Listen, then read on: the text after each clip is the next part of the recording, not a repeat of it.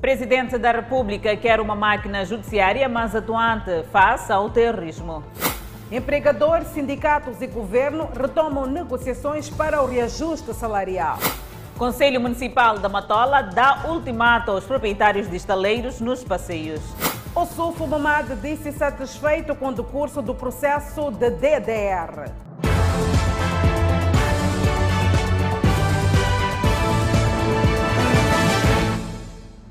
Olá, bem-vindo ao Fala Moçambique. Estamos em direto e em simultâneo com a Rádio Miramar e redes sociais.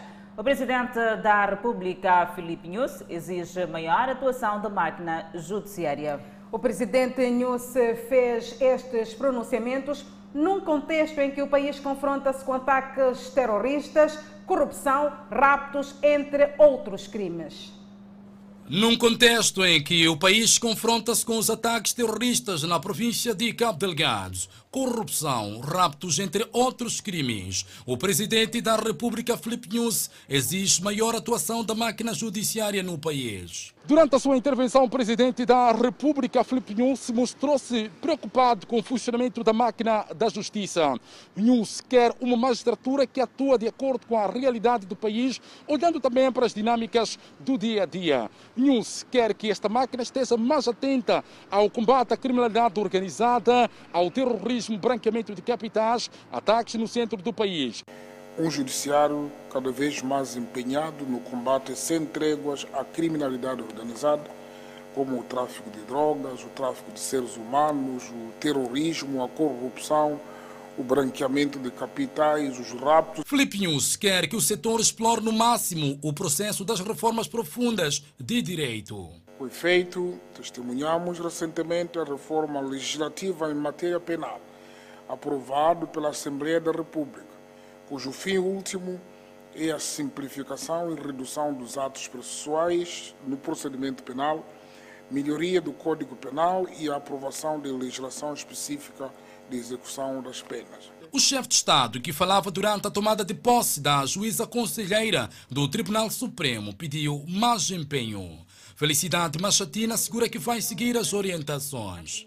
Portanto, tem de ser uma justiça moderna, tem de estar atenta também às forças vivas da sociedade onde nos eh, inserimos.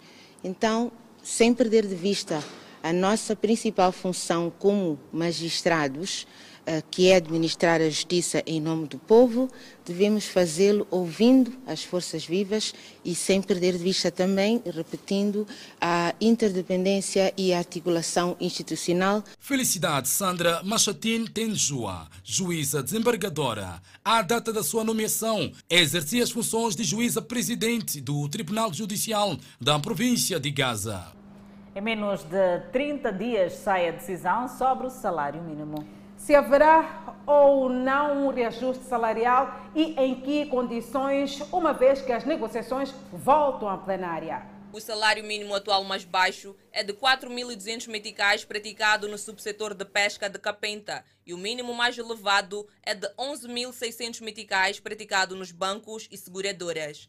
E, finalmente, depois de várias vezes adiadas as negociações do reajuste salarial, já há consenso consequentemente, esperanças para a classe dos trabalhadores. O governo, os representantes dos empregadores e dos trabalhadores, por consenso, decidiu eh, o arranque do processo de negociação, eh, tendo em vista a revisão dos salários mínimos setoriais. Emílio Mavila acrescentou que as negociações serão com base no ano corrente, não irão incluir nem 2019 e nem 2020. E disse ainda que os trabalhadores terão que fazer um sacrifício.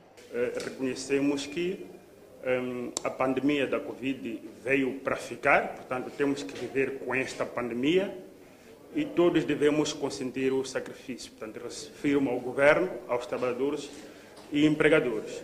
Em princípio, não haverá eh, eh, retroatividade.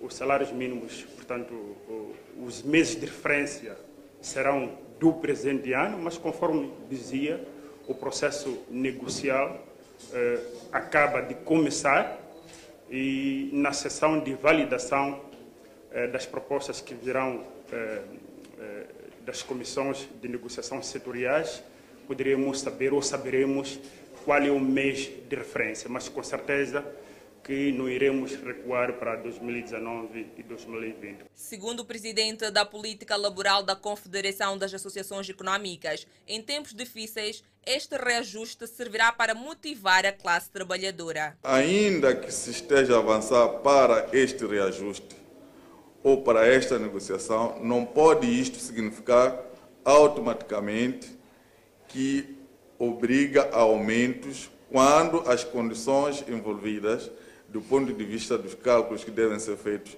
indicar o contrário. Ou seja, tem que ser um reajuste justo e tanto compatível com a situação do desempenho tanto da economia do nosso país. Por outro lado, para o presidente da Organização dos Trabalhadores de Moçambique, estas negociações serão feitas com base no desempenho econômico de cada setor de atividade. Embora saiba que nem todas as empresas conseguem pagar, mas tem como estimativa do salário mínimo ideal 24 mil meticais. A base, que é o, o, o, o nosso indicador que temos feito para avaliar aquilo que o, o, o devia se pagar eh, como mínimo, é bastante, é bastante, está muito, muito abaixo daquilo que algumas empresas estão a pagar estamos a falar por volta de 24 mil meticais. Proprietários de estaleiros de material de construção têm 20 dias para abandonar bermas de estradas do município de Matola, uma medida que não agrada os comerciantes. Estaleiros de venda de material de construção civil, um negócio que está a ganhar terreno em vários pontos da Matola. Sr. Joaquim encontrou nesse espaço, ao longo da estrada, um local para iniciar um negócio que emprega mais de cinco trabalhadores. Mais clientes, por exemplo, esse vamos a vender tanques, lavar roupa, grelhas para muro. Nós também temos o compram. E também como o cimento baixou um bocadinho, é um alívio para nós. Estamos a conseguir para trabalhar. Com ele estão muitos outros. Contudo, a atividade nestes locais está a ser alvo de fiscalização pela Delegada da Matola, que considera as bermas de estradas inapropriadas para a atividade, para além de impedir a livre circulação de peões. Com efeito, insta a todos os ocupantes, para um prazo de 20 dias, abandonar os locais. No terreno, alguns dizem desconhecer a medida. Nunca tive informação, já praticamente não posso dizer nada, né? Eu só posso eles que devem vir também informar a gente que temos que retirar as coisas. Outros ainda mostram preocupação com a medida. Sair é complicado, porque nós, por exemplo, só está a ver, tem jovens que estão a trabalhar, por exemplo, eu sou dono de estaleiro, dou emprego a outras pessoas. Então, quando nós sair, praticamente aqueles jovens também vão ficar prejudicados. Então, a situação vai ficar muito complicada. São estaleiros que surgiram aos poucos em locais como estes nas bermas das estradas, que aos poucos vão obstruindo uh, os passeios. Os proprietários dizem que mais do que removê-los, pedem para que sejam criadas condições para que possam trabalhar. Isso aqui é meu sobreviver. Eu tenho aqui cinco homens que estou, estou a ajudar também o governo a pagar. Eu não sei onde eu atiro, porque epa, eu, aqui é, é, o único sítio que também sou velha, que nem dá para se empregar em qualquer sítio. Não, sendo aqui, é para eles que vão saber onde que eles vão pôr. Nem tem transporte para transportar este material aqui. A idilidade da Matola avança que o incumprimento da medida sujeitará os agentes econômicos desobedientes a procedimentos criminais administrativos, desmantelamento de estaleiros e consequente apreensão de respectivas maquinarias. Está ainda em revisão a postura municipal de cemitérios e funerais. A nova postura poderá ainda contemplar novos serviços aos utentes dos cemitérios. Está também lavrado o regulamento da reserva biológica do Parque de Machazina.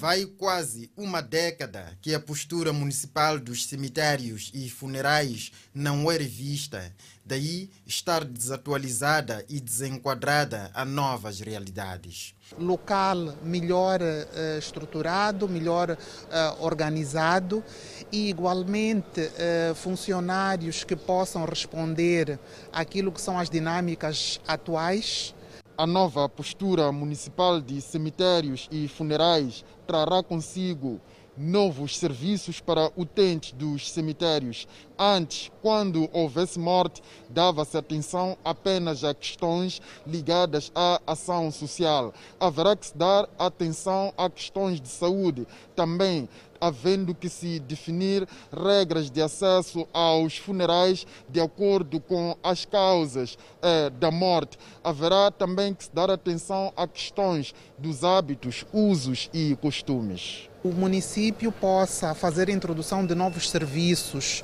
melhores, tendo em conta os hábitos culturais dos nossos munícipes, e um deles é, por exemplo, a cremação. Outra preocupação do município é a reserva biológica do Parque Ecológico de Machazini.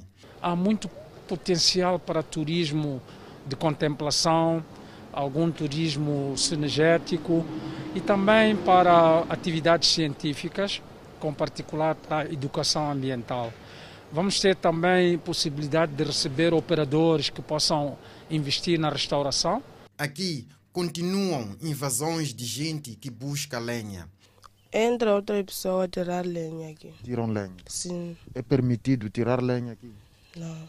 Proíbem? Sim. Répteis, com destaque para cobras, galgam montes de lixo e árvores ao longo do muro de vedação e passam para áreas residenciais onde causam terror. Salta daqui mesmo, se aquele ramo não cortar, depois entra para aqui na zona. Hum. Já já entrou a, a cobra alguma vez na sua casa? Sim, entrou duas vezes. Assusta. Até um dia entrou aqui na nossa vizinha, mas eu não fui espreitar porque eu tenho medo.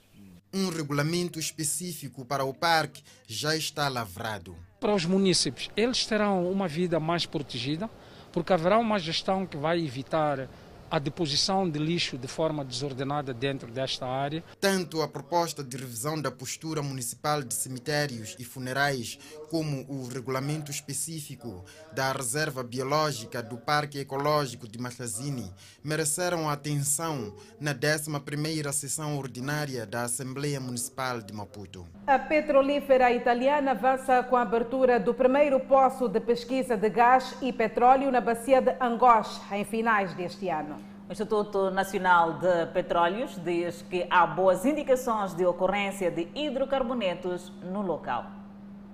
Ao todo, serão cinco furos de pesquisa de hidrocarbonetos a serem abertos em Moçambique até 2024, resultante dos contratos assinados em 2018 no âmbito do quinto concurso de prospecção e pesquisa de gás e petróleo para as áreas A5A e A5B da Bacia de Angoche, em Nampula, Z5C e Z5D no delta do Zambeze e BD5C nos blocos de Pandi e Temane, na província de Inhambane.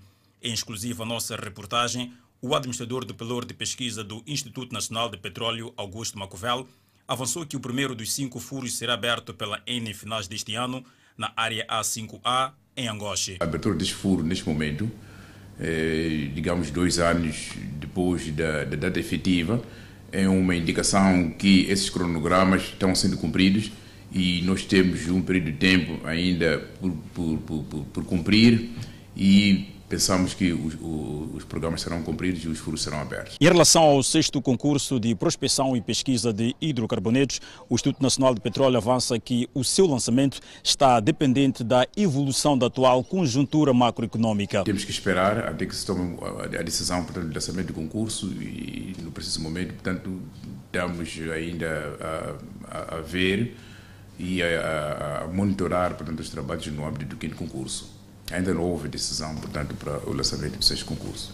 Em relação ao Delta do Zambeze e Pandi Temane, que tem como operadores as petrolíferas ExxonMobil e Sasol, respectivamente, o Instituto Nacional de Petróleo indica que os furos serão abertos entre 2022 e 2024. O governador de Cabo Delgado insta o novo administrador de Palma, João Buchile, a melhorar a assistência às vítimas do terrorismo, de modo que lhe seja devolvida a dignidade. Palma distrito da província de Cabo Delgado, que hospeda uma das maiores reservas de hidrocarbonetos em África e palco de investimentos milionários no setor de gás, conta a partir desta segunda-feira com o novo administrador distrital. Trata-se de João Buchil, que assume a gestão da máquina governativa de Palma, cargo anteriormente exercido por Agostinho Ntawali.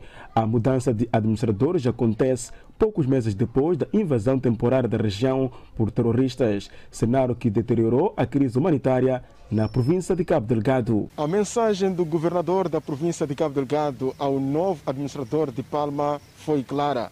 Numa altura em que o distrito é alvo de ações terroristas, o novo timoneiro tem como uma das principais prioridades garantir assistência humanitária às vítimas deste fenômeno, mas também garantir que, ao nível do distrito, haja vigilância de modo a evitar futuros fenômenos de vandalismo dos terroristas. As suas qualificações profissionais dão-nos a garantia de ser, neste momento em que Palma enfrenta a situação de terrorismo, o homem ideal capaz de contribuir com o seu saber no combate deste mal, na reposição do tecido social, no apoio e assistência à população deslocada. O chefe do Conselho Executivo Provincial quer também dinâmicas imprimidas no setor produtivo com vista a garantir a segurança alimentar e impulsionar o agroprocessamento no distrito de Palma.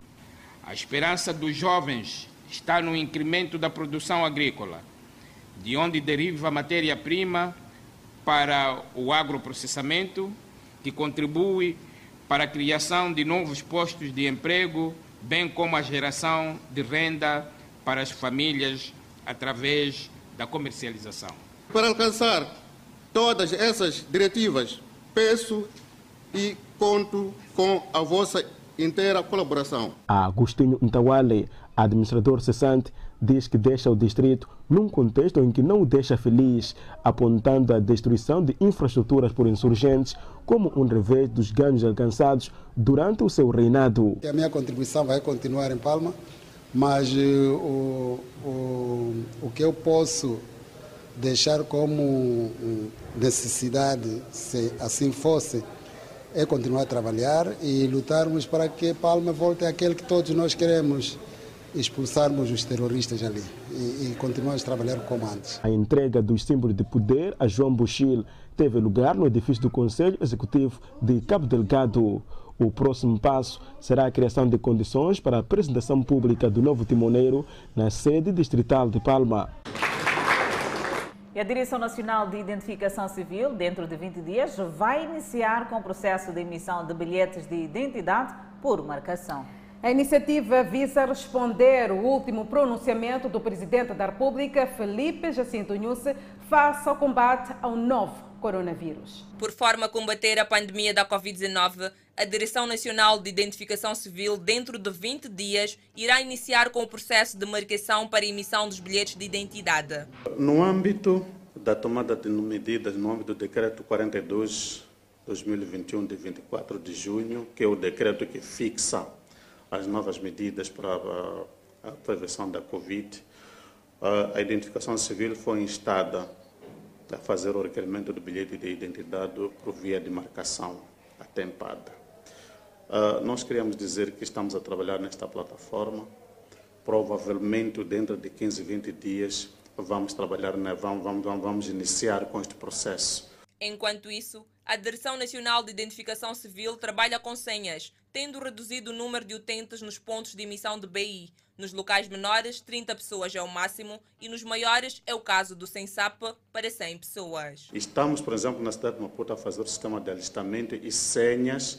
Estas senhas, quando alguém recebe as senhas, já é dito a que horas é que tem que se apresentar na instituição para tratar do bilhete de idade, para não permanecer na fila. Então, aquela hora que foi dito para vir aparecer para tratar do bilhete, o cidadão é atendido. Portanto, mesmo aqui, se tivessem chegado, por exemplo, algumas horas antes, tinha um bocadinho de gente antes das pessoas receberem as senhas, mas depois que as pessoas receberam as senhas, dispersaram-se por forma a voltar à hora que foi recomendado. Após o último pronunciamento do chefe de Estado, algumas instituições públicas já deram início às suas atividades por marcação, mas não é o caso desta instituição, uma vez que a enchente ainda é notória. Muitos utentes não têm informação que esta medida entrará em vigor e alguns acham que será uma mais-valia.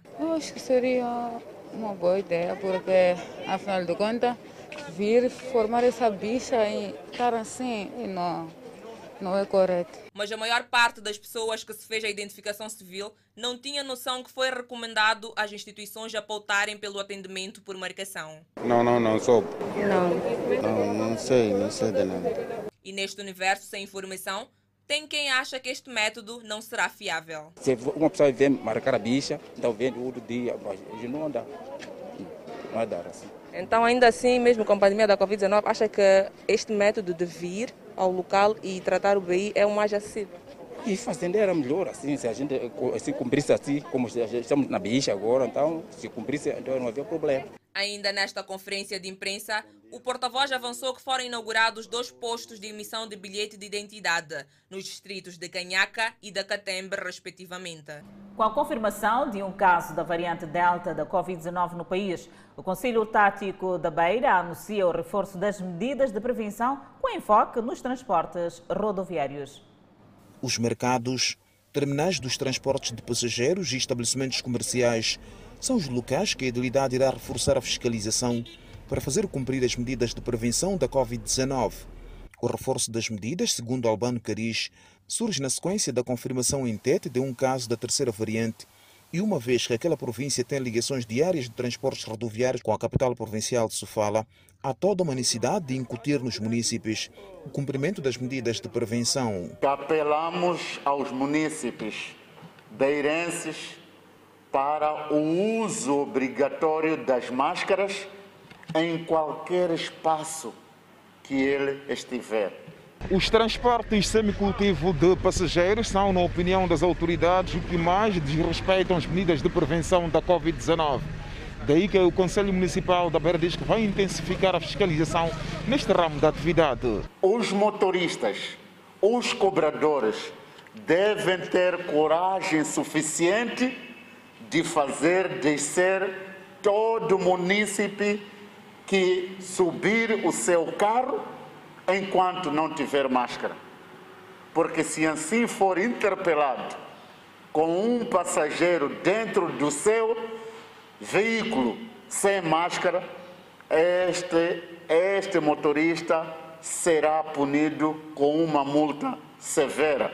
A nossa reportagem na Beira constatou que nem sempre são os passageiros que ignoram as medidas de prevenção. Felizardo é motorista deste transporte. Encontramos-lo a levar passageiros, sem, no entanto, ter colocado devidamente a sua máscara. Vejo que não está a colocar a máscara devidamente. Yeah.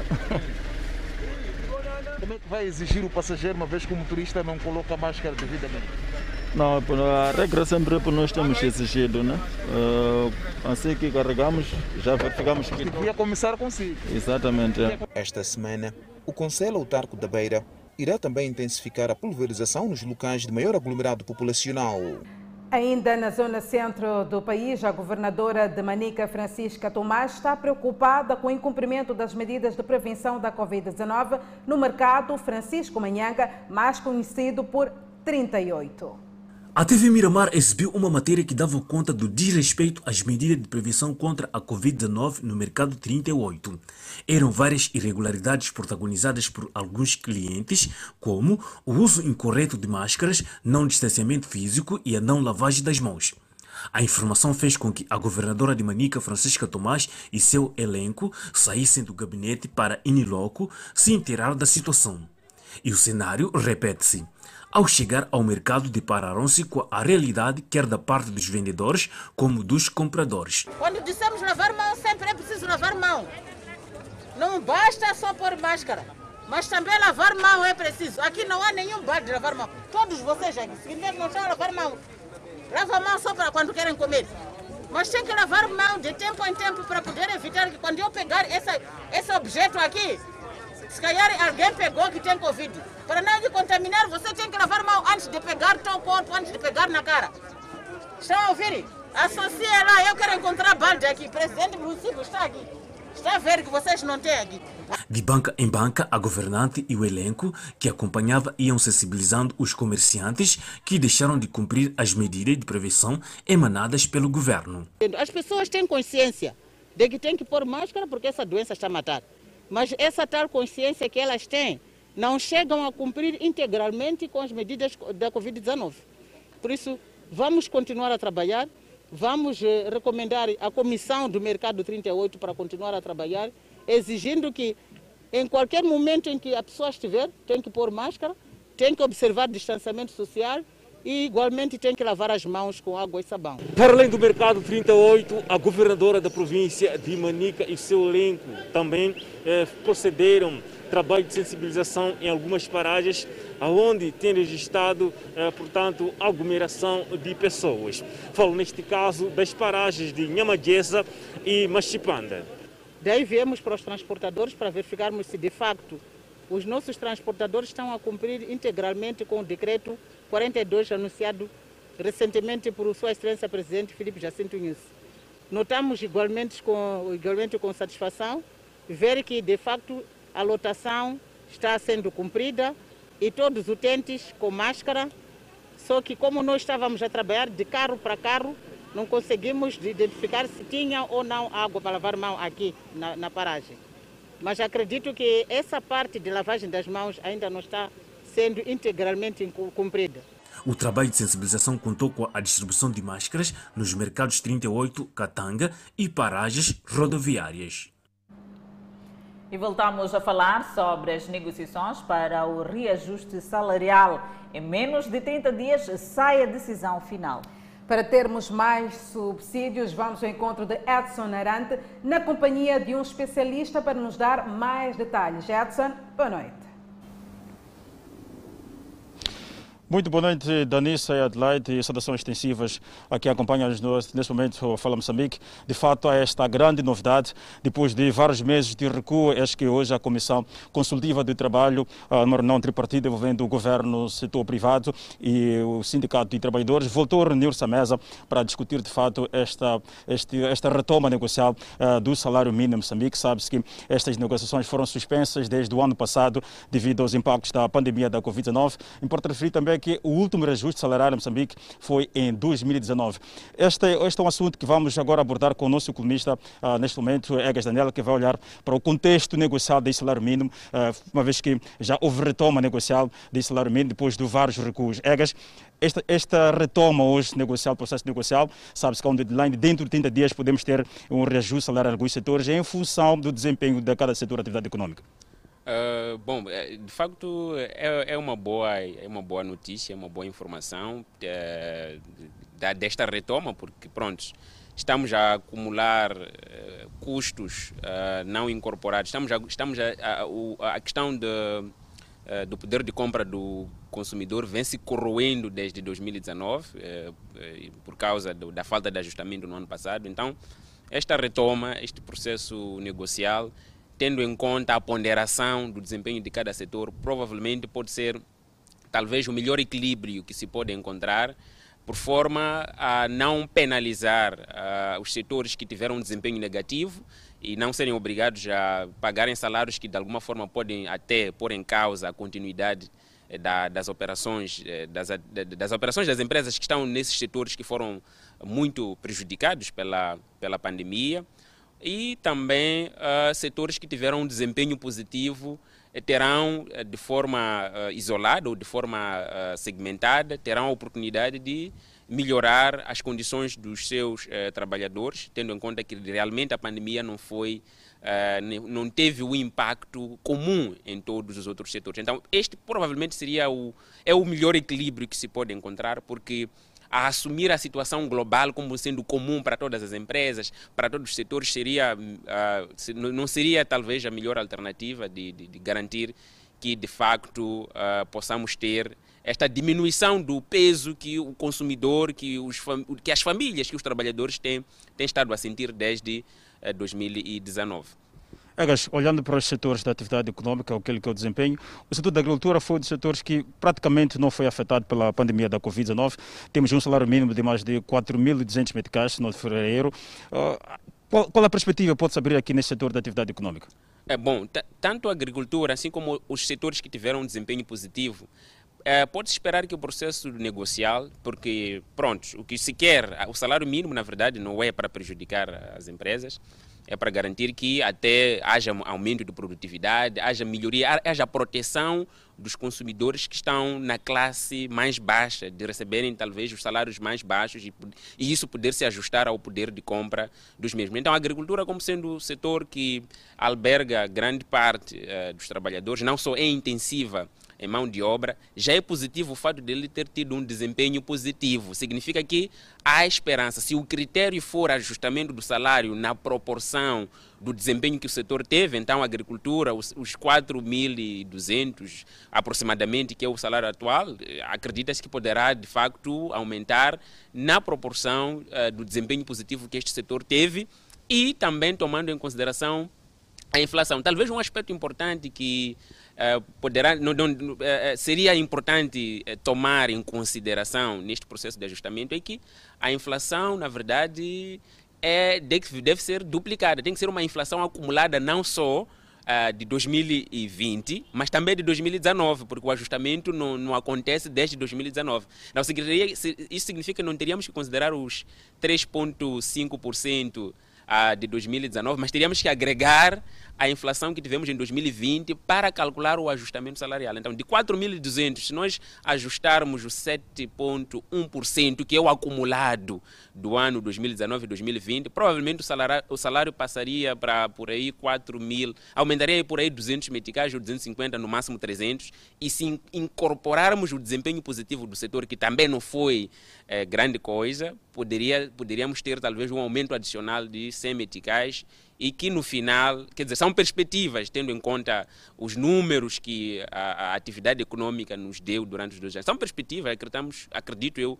em particular, que é um dos setores que poderá se beneficiar deste, deste ajustamento salarial. Agora, outro aspecto uh, que talvez é, é importante, os setores que tiveram desempenho positivo, apesar de os trabalhadores também terem sofrido uh, terem sofrido a corrosão dos seus salários por causa da inflação, uh, talvez não seja oportuno uh, aumentar se tivermos um desempenho muito negativo, porque no final o aumento do salário mínimo para setores que houve um desempenho muito negativo pode até aumentar a massa de trabalhadores que vão cair para o olho da rua, porque as empresas podem não conseguir de alguma forma manter o número de trabalhadores que elas têm em condições de, de aumento salarial mais alto. Mas a redução de salários não pode, em hipótese nenhuma, ser considerada neste processo, porque algumas fórmulas podem nos levar a considerar uh, hipótese de redução salarial para setores que tiveram uma redução muito alta da atividade econômica, cerca de 18%, por exemplo. Se você coloca isso na fórmula, vai dar uma redução salarial. Mas para esses setores onde provavelmente a fórmula nos leva a isso,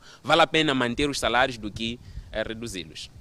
Muito bem, Egas Danelo, obrigado por essa leitura. De fato, esta grande novidade, esta retoma do processo negocial após um longo período uh, de recuo. Sabe-se que uh, o setor privado reitera que ainda, ainda que não há condições para, uma possível, uh, para um possível reajuste salarial, enquanto que o movimento sindical entende que, de fato, há condições para mexer nos salários mínimos em Moçambique. Devolvo a palavra para os estudos do Fala Moçambique. Muitíssimo obrigada, Edson Arante, por esta pronta intervenção. Contudo, se aguarda pela decisão final. E seguimos com mais notícias. Desta feita, o presidente da Renamo Suf Momad diz-se satisfeito com o processo de DDR dos homens do seu partido. A pretensão do Partido da Perdiz é reintegrar mais de 306 guerrilheiros na Polícia de Proteção e 35 nas Forças Especiais, no universo de mais de 2 mil homens desmobilizados em todo o país. A satisfação de Yusuf Momade resulta do consenso havido recentemente entre o presidente deste partido e o presidente da República de Moçambique, Felipe Jacinto Nunes. O balanço é positivo na medida em que já temos metade dos guerrilheiros desmobilizados. Uh, tivemos um problema em relação à parte de, de, de enquadramento daqueles desmobilizados nas forças policiais, mas durante a, a, a visita que em Maputo, do encontro que tive com o presidente News, chegamos de uh, fazer alguns arranjos para que esse processo tenha o seu início.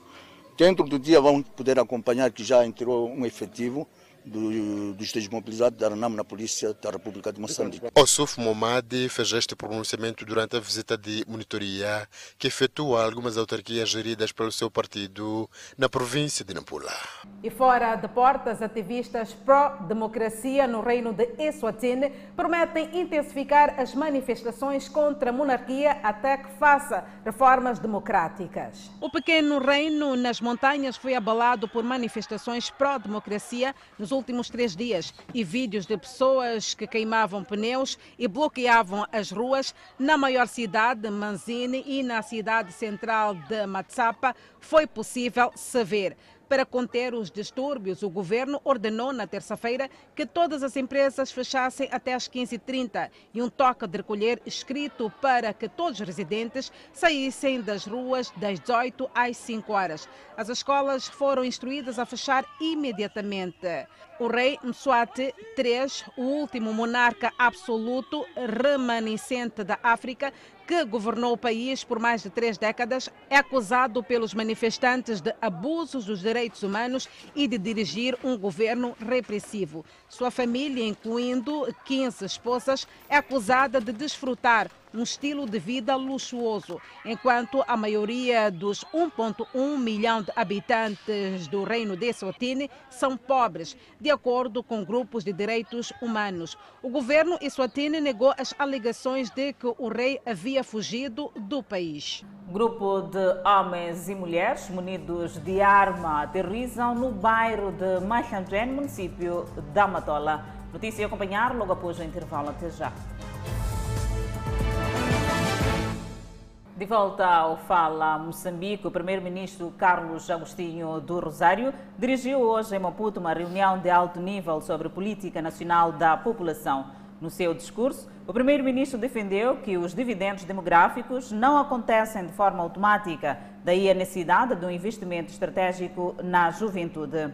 Do Rosário refere ainda que, na ação governativa, o Executivo tem vindo a desenvolver políticas e programas com vista a capitalizar o crescimento populacional, que constitui um valioso recurso para acelerar o desenvolvimento de Moçambique. Assim, impõe-se que continuemos a apostar no investimento na saúde, educação, criação de emprego e na implementação célere de políticas macroeconômicas que vão ao encontro com as expectativas dos jovens concluiu o primeiro-ministro Carlos Agostinho do Rosário.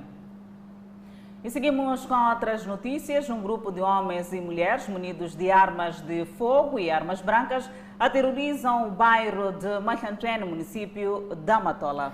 Os criminosos roubaram, torturaram e violentaram moradores durante horas à calada da noite.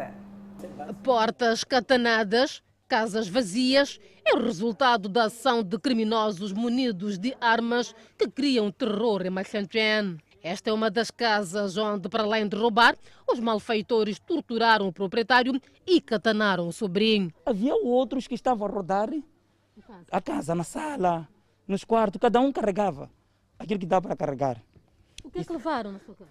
É, levaram muita coisa no quarto. Aqui na sala também carregaram computadores, laptops é, desktop, levaram home theater, levaram telefones, levaram roupas e lençóis e mucumis. Os criminosos cintearam a casa, enquanto alguns se ocupavam em arrombar a porta, usando todo tipo de instrumentos.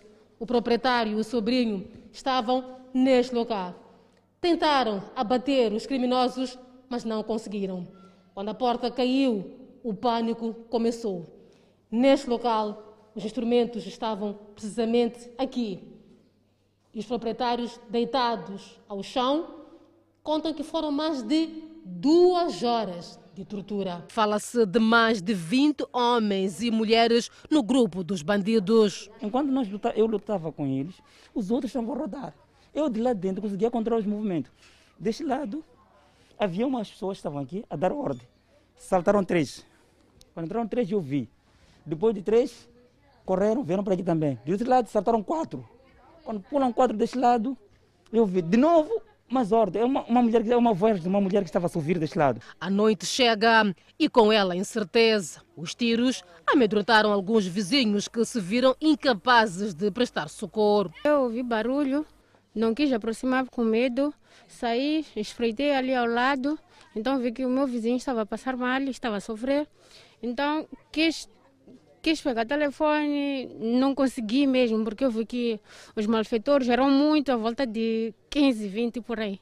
Não consegui contar. Está instalado o medo e pânico em Machanchen. Eles estão bem é, reunidos de é, alavancas, katanas, pistolas, é, machado e garrafas, para quebram garrafas, e, e baionetas militares. A falta de iluminação pública, aliada às obras não concluídas, por detrás do aumento do crime. Fica muito escuro quando anoitece, muita gente já não dorme, fica com medo, não sabe que da próxima vez vai ser em casa de quem, não sabemos. Pedimos a quem é de autoridade para zelar por essa situação. Eles conseguem controlar como é que é. é a nossa polícia gira de vez em quando, não sempre. Eles conseguem controlar aqueles movimentos.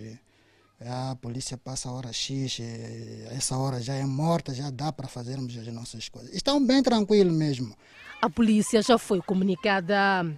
Os moradores pedem reforço policial.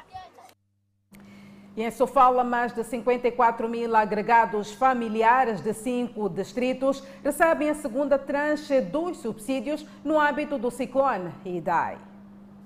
Terminada a primeira fase, que decorreu em finais do ano passado, em que cada agregado familiar recebia 7.500 meticais, o INAS iniciou uma semana com o pagamento da segunda fase nos distritos da Gorongosa, Moanza e Nhamatanda, estando nesta quarta-feira o processo a decorrer no distrito do Dondo. São mais de 54 mil agregados familiares de cinco distritos da província de Sofala que recebem a segunda tranche no âmbito do ciclone Idai. O mesmo processo vai também chegar à cidade da Beira a partir do dia 1 do próximo mês. Como acompanharam na primeira tranche foram 7,5 então estamos agora a fazer pagamento dos últimos sete meses, salvo aquelas situações daqueles beneficiários que por alguma razão não tenham conseguido estar na primeira tranche, estes vão poder receber as duas tranches numa única, que são 15 mil meticais. O delegado do INAS garantiu que tudo está a ser feito para que tumultos tais como ocorridos no ano passado na cidade da Beira não voltem a acontecer. Tiramos algumas lições daquele processo anterior,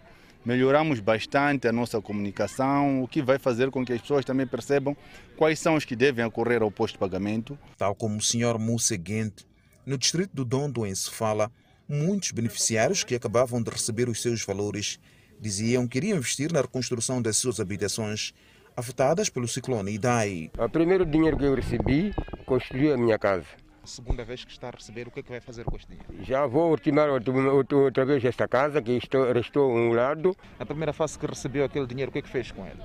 Fez alguma coisa, outra coisa em si, ajeitar a casa. Melhorar um pouco a casa? Sim, sim. E agora o que é que vai fazer? É isso, aumentar mais, fazer coisas assim. Vou comprar, comprar comida? Comida, ou dois sacos de semente para tentar onde. Ao nível da província de Sofala, o INA esclarece que o início do cadastro e consequente pagamento de subsídio no âmbito da Covid-19 irá ocorrer após o término do atual processo das vítimas do ciclone Idai, apelando à população inscrita a manter-se calma. E o governo do distrito de Malema, na província de Nampula, quer transformar a região em uma referência nacional em termos de produção agrícola. Até então, o distrito de Malema, na província de Nampula, é tido como celeiro desta província, dadas as potencialidades em termos de produção agrícola e o nível do envolvimento das famílias camponesas. O administrador do distrito, Morshido Daúdo, aponta que Malema produz anualmente entre 800 mil a 1 milhão e 200 toneladas de culturas diversas. Os produtores estão motivados porque tínhamos um dos grandes problemas que nós tínhamos em Malema era de perda pós-colheita. Há pessoas que produziam, mas não conseguiam comercializar. Agora temos duas vias de fornecer, três vias, digamos assim. Para além de garantir o excedente do, do, do próprio produtor, temos a comercialização, porque algum milho é vendido e outro milho é fornecido a, a a fábrica de processamento para a produção de farinha, obviamente. Alguns produtores e vendedores de retalho, num dos maiores mercados da vila de Malema, dizem que, por conta da disponibilidade de produtos agrícolas, o grande problema neste momento está ligado à falta de mercado para a colocação de produtos. No momento assim, essas coisas estão muito cheias, já não há negócio. O problema é que esses produtos estão a entrar aqui muito, muito contrário. E nós compramos parado e vendemos parado. Antigamente, aquele mês de fevereiro, costumamos a fazer negócio bem, porque tomate costumamos a comprar 300, um paltinho, e conseguimos mais uns 250 para lucro para no bolso. Agora nós compramos aqui tomate está a 50, às vezes está a 35, já aí não ganhamos nada. O distrito de Malema conta com um total de 57 extensionistas, entre públicos e privados, e que assiste mais de 12 mil pequenos produtores dispersos por todo o distrito. Que é muito produto mesmo. Repolho, tomate, cebola, alho, se mandioca até aqui. A entrada em vigor da primeira fábrica de processamento de milho em Malema, por sinal a primeira firma instalada no quadro do programa Sustenta no país, irá não só incentivar os produtores a aumentarem os seus campos de cultivo, sobretudo da cultura do milho, mas também fazer com que Malema seja referência nacional. Vamos criar blocos e o professor que estiver disposto em também fazer agricultura, nós vamos apoiar. E todo este milho, em termos de colocação, vai ser colocado à fábrica. Além do distrito de Malema, Ribaue é outra região com enormes potencialidades agrícolas na província de Nampula. João Machatini inaugura sistema de abastecimento de água em Chicoalacoala. Enquanto isso, Moçambique registra apenas mais 19 casos de recuperada Covid-19. Notícias a acompanhar logo após o intervalo. Até já. De volta ao Fala Moçambique. Distrito de Chicoalacoala, na província de Gaza, beneficia desde esta quarta-feira do novo sistema de abastecimento de água. A infraestrutura, implantada numa zona árida, vai abastecer água potável a mais de 6 mil pessoas daquele distrito. Este pode ser o fim do calvário para os residentes de Chicoalacoala, na província de Gaza. A população percorria longas distâncias à busca de água potável. O distrito de Chicoalacoala é conhecido como um dos pontos com regiões semiáridas, o que faz com que a água, geralmente salubre, seja extraída em grandes profundidades.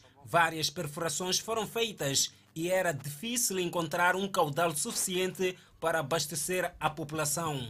Mas tinha muita. Mas hoje, neste momento que vos falo, está a jorrar água na minha casa, algo que não esperávamos. Quero pedir ao governo para continuar a prover água para a população de Chicoalacoala e não só.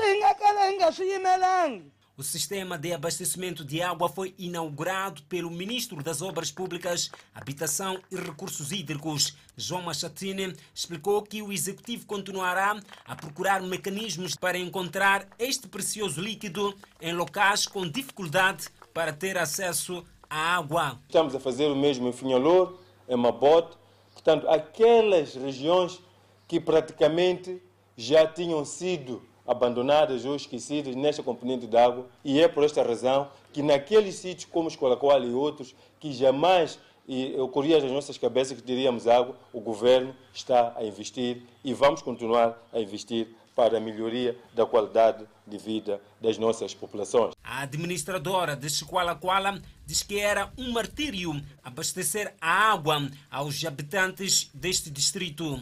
O primeiro furo piloto nos foi informado de que não conseguiam localizar água e já estava a 300, quilômetros, 300 metros de profundidade. E que nesse lugar, pelo menos só depois de aproximadamente 400 metros de profundidade que podíamos encontrar um nível freático aceitável para abastecimento do nosso sistema. Todos nós tivemos um grande calafrio. João Machatin exigiu conservação da infraestrutura. É muito importante que conservemos aquela infraestrutura. Os nossos líderes comunitários que estão aqui têm um papel muito importante para evitar a vandalização destes sistemas, para evitar com que aqueles, nós temos que acreditar que há pessoas no nosso seio que não estão satisfeitos hoje por estas conquistas. Então, são estas pessoas que nós devemos estar atentos a elas para que elas não sabotem este trabalho. No distrito de Chiqualaquala, a água é extremamente usada para o consumo, bem como para a irrigação nos campos agrícolas e para o abeberramento do gado. Ainda sobre abastecimento de água, a abertura e entrega de dois furos anima a população das comunidades do distrito de Angônia, a norte da província de Tete. Um drama da crise de água vivido por estas populações minimizado. Antes da entrega destes furos, as comunidades recorriam a uma e única bomba em cada região residencial e riachos existentes arredores. Com a entrega das duas bombas, as comunidades de Choco e Camanchoere, aqui no distrito de Angônia, passam a contar com duas bombas cada. No entanto, a alegria por parte dos beneficiários é a que não falta. Eu estou muito contente porque aqui agora, a partir agora, vamos ter águas muito potáveis para a nossa vida. Como que era antes? O, coso, ante, o tempo anterior, aqui nós estávamos a beber com o riacho aí. Quero agradecer o trabalho realizado. Antes tínhamos que recorrer à única bomba que existe aqui. Ou não, outras pessoas iam para o rio. A água do rio, para além de lavar a louça, também bebíamos a mesma água. As autoridades afirmam que, para além de reduzir o problema da crise de água, este precioso líquido será útil nesta época da pandemia da Covid-19. Nós tivemos que arregaçar as ideias para apresentar uma proposta ao doador para responder aquilo que são as necessidades das comunidades. Foi daí que foi possível angariar algum valor para a construção não só de dois furos, mas de cinco furos. A reabilitação das infraestruturas escolares nestas e outras regiões do distrito é outra aposta do governo e seus parceiros. Os furos foram abertos no âmbito da emergência da Covid. Mas nós temos estado a, estar, temos estado a, a, a apoiar diretamente as escolas, eh, sobretudo na, na, na, na melhoria das infraestruturas, não é? Estamos a fazer cobertura, estamos a melhorar as salas de aulas. Para eliminar a dependência com o vizinho Malawi, o governo moçambicano tem se empenhado na construção de infraestruturas sociais ao longo da linha de fronteira. Espreitamos o setor da saúde. Nas últimas 24 horas, houve registro de mais 19 casos totalmente recuperados da Covid-19. O país tem um cumulativo de 71.205 recuperados.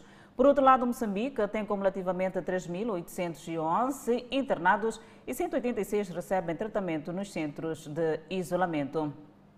O país tem 76.400 casos positivos registrados, dos quais 76.035 de transmissão local e 369 importados. O nosso país testou nas últimas 24 horas 2.103 amostras, das quais 576 revelaram-se positivas. Destas 551 de nacionalidade moçambicana, dois estrangeiros e 23 por identificar e resultam de transmissão local. Moçambique registrou mais seis óbitos, elevando para 878 vítimas mortais. E neste momento o país tem 4.317 casos ativos da pandemia viral. Continuamos a olhar a Covid-19.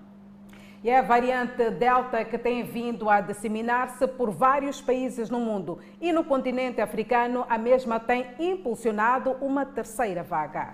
Algumas vacinas revelam eficácia contra a variante, entre elas a administrada em Moçambique, a Covishield, com uma eficácia de 64%. A variante Delta tem vindo a disseminar-se em vários países do mundo. No continente africano, 14 países já relataram casos, entre eles África do Sul, Nigéria, Uganda, Congo, Senegal, Moçambique, Namíbia e Zimbábue. Estudos efetuados revelam mesmo que várias são as vacinas que têm mostrado uma eficácia contra a variante. Um laboratório de biotecnologia sediado em Massachusetts, nos Estados Unidos da América, revelou que a vacinação contra a Covid-19 com o fármaco desenvolvido pela Moderna produz anticorpos contra a variante Delta. O laboratório indica ainda que a vacina produzida pela Moderna também produz anticorpos contra as variantes do SARS-CoV-2 identificadas na Nigéria, Uganda e Angola.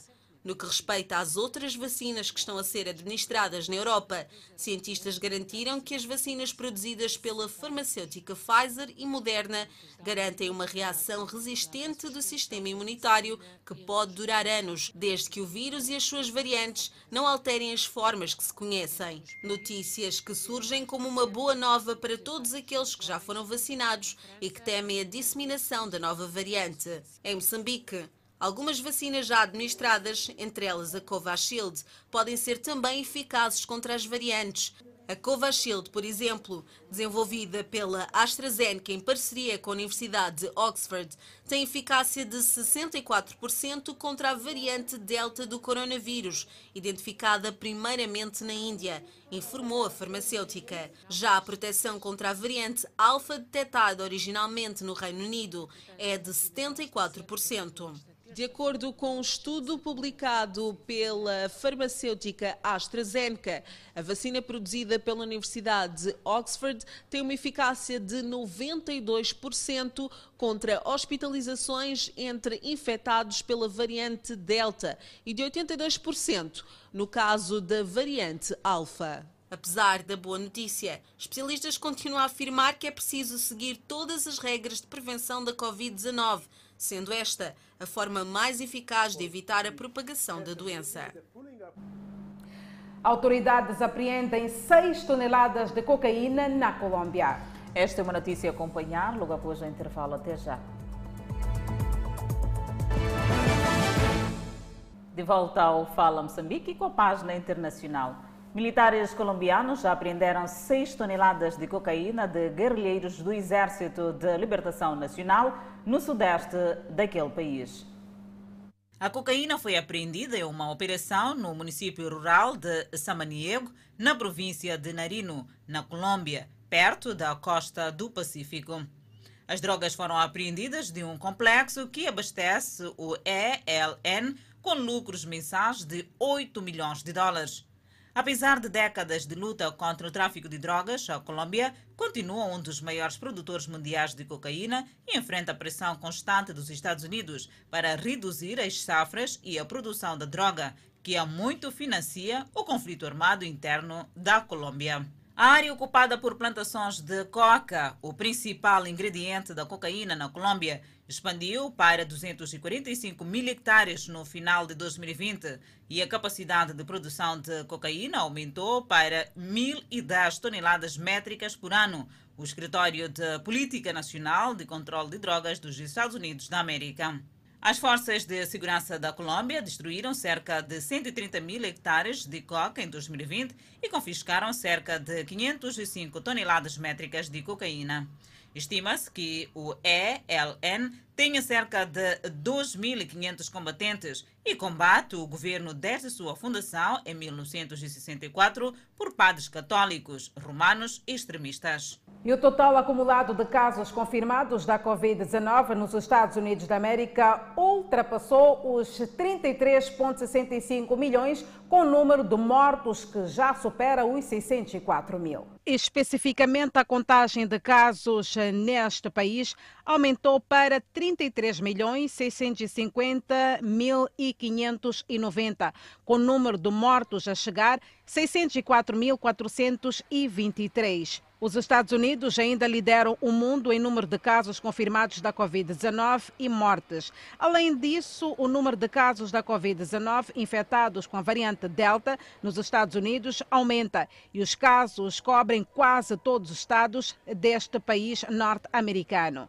Atualmente, um em cada cinco casos confirmados da Covid-19 nos Estados Unidos está infectado com a variante Delta, de acordo com os Centros de Controle e Prevenção de Doenças dos Estados Unidos. A rápida disseminação da variante Delta neste país levou algumas regiões a reinstalar máscaras em locais públicos e fechados. O Departamento de Saúde Pública do Condado de Los Angeles pede às pessoas vacinadas ou não que usem máscaras em locais públicos fechados.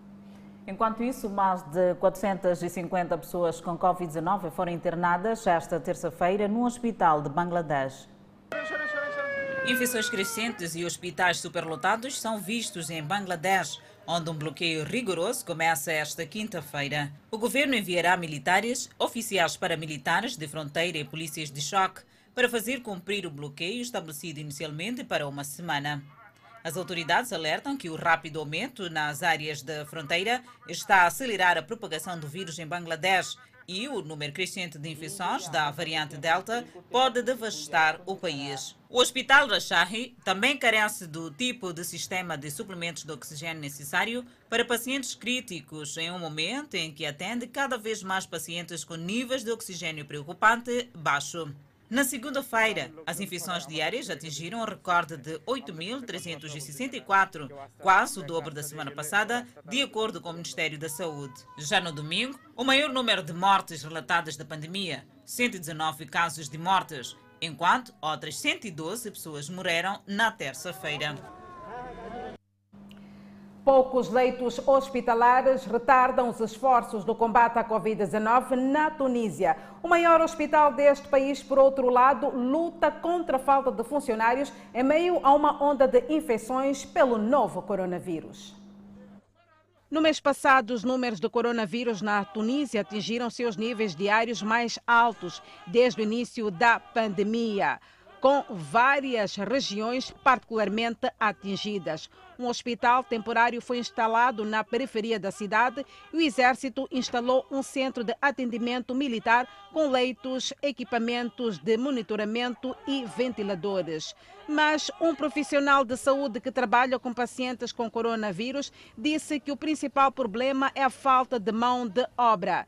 Precisamos mais de mão de obra do que novos equipamentos. É muito difícil encontrar voluntários para trabalhar com pacientes com Covid-19 porque alguns não sabem o nível da sua própria imunidade física. A Tunísia relatou o maior número de mortes por coronavírus da África e atualmente tem uma das taxas de infecção do continente, taxas mais altas. A Tunísia registrou quase 409 mil casos confirmados e mais de 14.700 mortes, de acordo com a Universidade John Hopkins.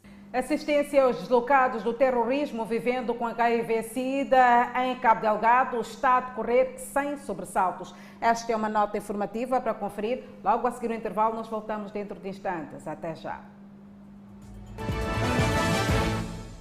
O Fala Moçambique está de volta. Assistência aos deslocados do terrorismo vivendo com HIV-Sida está a decorrer sem sobressaltos na província de Cabo Delgado, isto é, nos centros de acolhimento.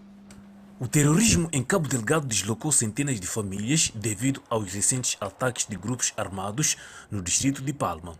Os sobreviventes foram acomodados no centro de acolhimento, onde estão a ser assistidos pelo governo e parceiros. Deste grupo, alguns são seropositivos. O Conselho Nacional de Combate ao HIV-Sida assegurou que a assistência às famílias vivendo com esta doença decorre sem sobressaltos.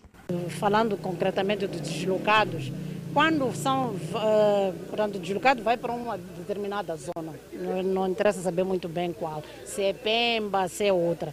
Chegado lá, há um registro das pessoas que chegam.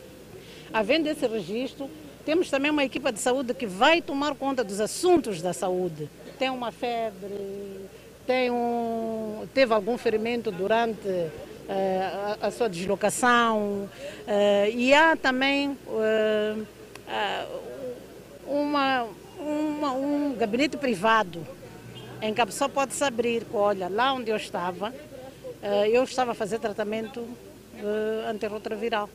Estou aqui, saí como saí, sem cartão, sem nada, mas eu sou HIV positivo e faz os devidos procedimentos para que a pessoa tenha, continue a ter acesso ao tratamento.